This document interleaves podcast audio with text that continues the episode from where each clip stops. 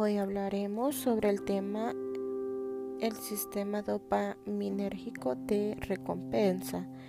El objetivo de este tema es para abordar en qué consiste el sistema dopaminérgico y el sistema de recompensa y cómo se relaciona con el comportamiento humano, donde hablaremos también sobre la droga, el alcohol, y los efectos que ésta provoca en nuestro sistema nervioso.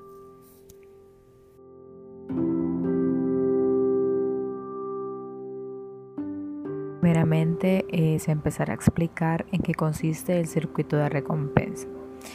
Este está compuesto por redes neuronales, vean, las cuales eh, producen sinapsis debido a la migración que tienen estas. Eh, una de las principales funciones del circuito de recompensa es que es responsable de regular las emociones, las sensaciones, la motivación y prácticamente están involucrados en el placer. Este se origina en el segmentum ventral. Eh, utiliza el circuito mesolímbico dopaminérgico que emite proyecciones al núcleo accumbens, la amígdala y la corteza frontal. El circuito de recompensa tiene un papel muy importante en el consumo de drogas, ya que desde la primera fase de que una persona consume alguna sustancia tóxica, el organismo se ve afectado como por ejemplo en las áreas cognitivas, en la área conductual, ya que altera el proceso de liberación de los neurotransmisores. En el caso de consumir alcohol, eh, el efecto que da esa sustancia es sobre los sistemas neuronales GABAnérgicos y glutamanérgicos. Eh, por ejemplo, uno de los neurotransmisores que se vean afectados es el GABA, el cual desencadena un, efecto inhibitorio a nivel neuronal. Pero en el caso de una persona alcohólica ocurre la hipofunción. ¿Qué quiere decir? Es una falta de capacidades del sistema para transmitir impulsos eléctricos eh, por lo cual no le permite modular o nivelar la recurrente excitación neuronal. Eh, esto da como resultado una desinhibición o hiperexcitación, algo que ocurre comúnmente en una persona alcohólica. Eh, otro neurotransmisor sería el glutamato, el cual forma parte de los aminoácidos excitadores y es el principal excitador del sistema nervioso central. También participan en los cambios de la transmisión y plasticidad sináptica y están relacionados eh, con el desarrollo y aprendizaje.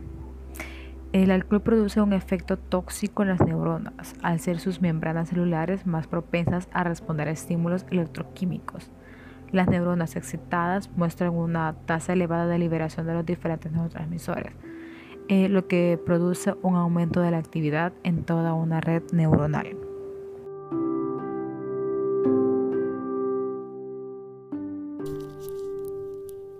Otro de los datos que hablaremos es sobre la pérdida de memoria, ya que el alcohol afecta a la sinapsis del glutamato, que es el encargado de la memoria y la cognición. El alcohol se adhiere al neurotransmisor que impide el buen funcionamiento. Otro de los datos es que afecta a la dopamina, ya que produce un estado de placer y desinhibición. Esto es lo que provoca la adicción, ya que a mayor consumo de alcohol, mayor aumento de placer. También provoca cambios en el estado emocional, ya que provoca la sensación de poca estabilidad emocional, ya que afecta a la serotonina.